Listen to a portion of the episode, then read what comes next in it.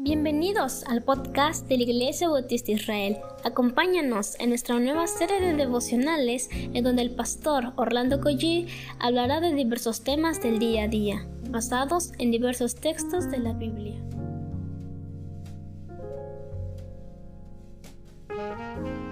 Buenos días hermanos, damos muchísimas gracias al Señor por este, esta semana que estamos comenzando hoy. ¿Qué les parece si comenzamos en oración? Vamos a orar. Padre, gracias Señor por bendecirnos de una manera tan grande. Gracias por este fin de semana, Señor, que tú nos has colmado de bendiciones.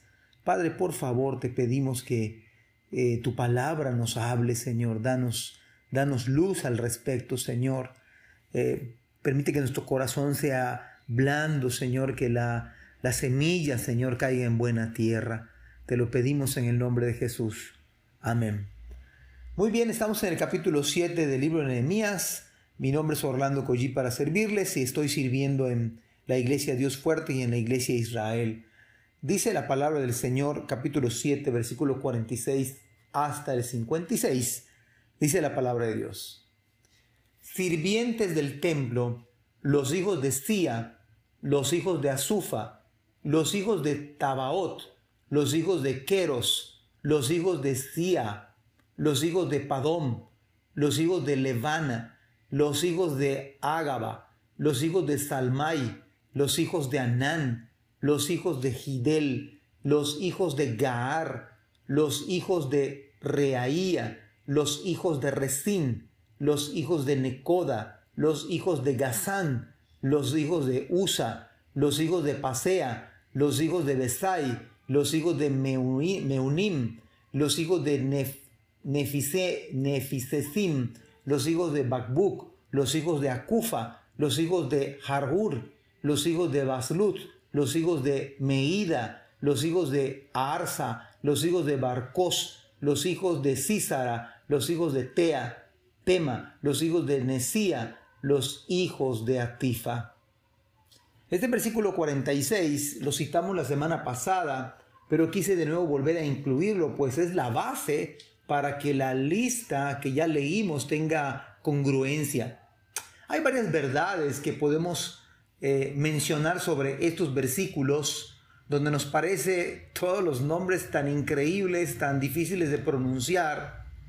Pero déjeme decirle que hay ciertas verdades que veo en este pasaje. En primer lugar, son los hermanos que estaban encargados de todos los detalles de, del templo, de la adoración, y se encargaban de la limpieza y de la funcionalidad y del mantenimiento, de manera que su tarea era de importancia fundamental. Siempre he pensado que las áreas que a veces parecen insignificantes se convierten en muchas ocasiones de las más importantes. Solo por mencionar algunas en el día de hoy, ¿qué haríamos los pastores y las iglesias sin sin aquellos que transmiten o han transmitido durante toda esta pandemia e incluso antes de la pandemia. Pero ¿qué sería de nuestros ministerios si no tuviésemos a esos jóvenes valientes, esforzados, inteligentes que ah, en algunos casos comenzando la pandemia se la ingeniaron? Algunos otros ya estaban transmitiendo y siguen transmitiendo en el día de hoy. Eso no aparece los domingos en el culto ellos no se les escucha predicar, pero son tan importantes como esta lista que pudiera parecer a alguno de nosotros hasta cansada, pero déjeme decirle que tiene un significado importantísimo y valioso. Por otro lado, el detalle del servicio que aparece aquí en el Antiguo Testamento, resulta que en el Nuevo Testamento es algo que es indispensable en los términos del reino de Dios.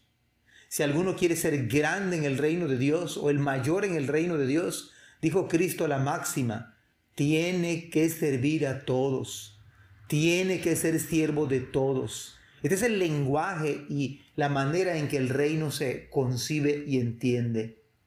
Hemos de recordar a cada miembro de la iglesia, desde aquel que se acaba de convertir, como aquel que lleva desde la fundación de la iglesia y para cada bautizado y para cada líder de grupos pequeños y para cada anciano y para cada pastor que Dios nos llamó para ser siervos.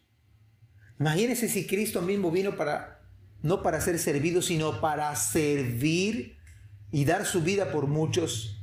¿Qué es usted y yo que no quisiéramos servir a Cristo? ¿No le parece la mayor contradicción si alguno de nosotros no quisiera servir al que se ciñe la ropa y lava nuestros pies?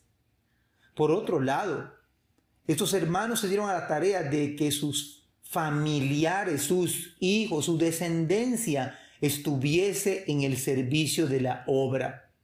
La mejor herencia, escúchelo bien, el mejor legado, equivocadamente nosotros pensamos como el mundo y le decimos a nuestros hijos, te he heredado una carrera para que seas alguien en la vida.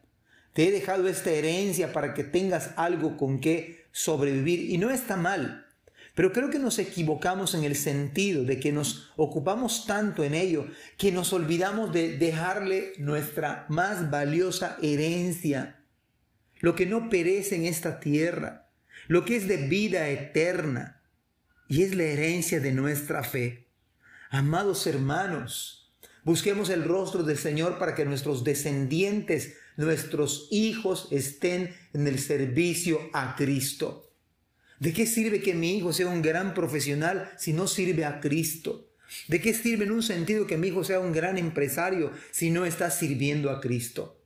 De manera que estos versículos le animan a usted y a mí para que sigamos procurando la salvación de nuestros hijos, para que nuestros hijos sirvan al Señor. Hagamos lo imposible, recordemos a nuestros hijos en esta vida tan corta ahora, en este tiempo de prueba, que no hay nada mejor que servir a Cristo. Es la dicha más grande que tenemos.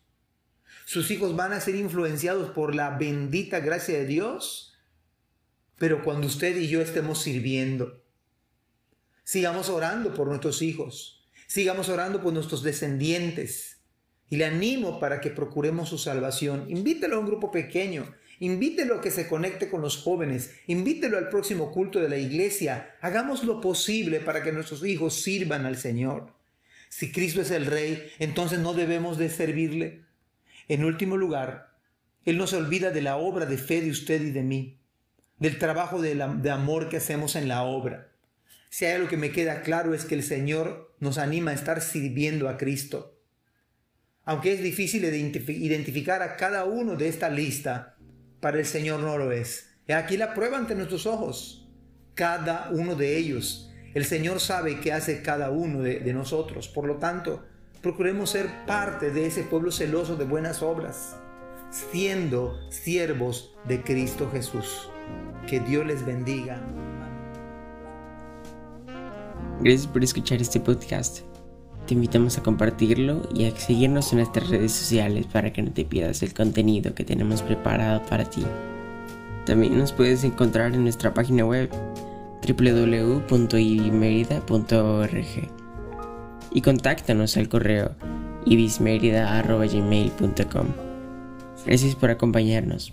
Hasta la próxima.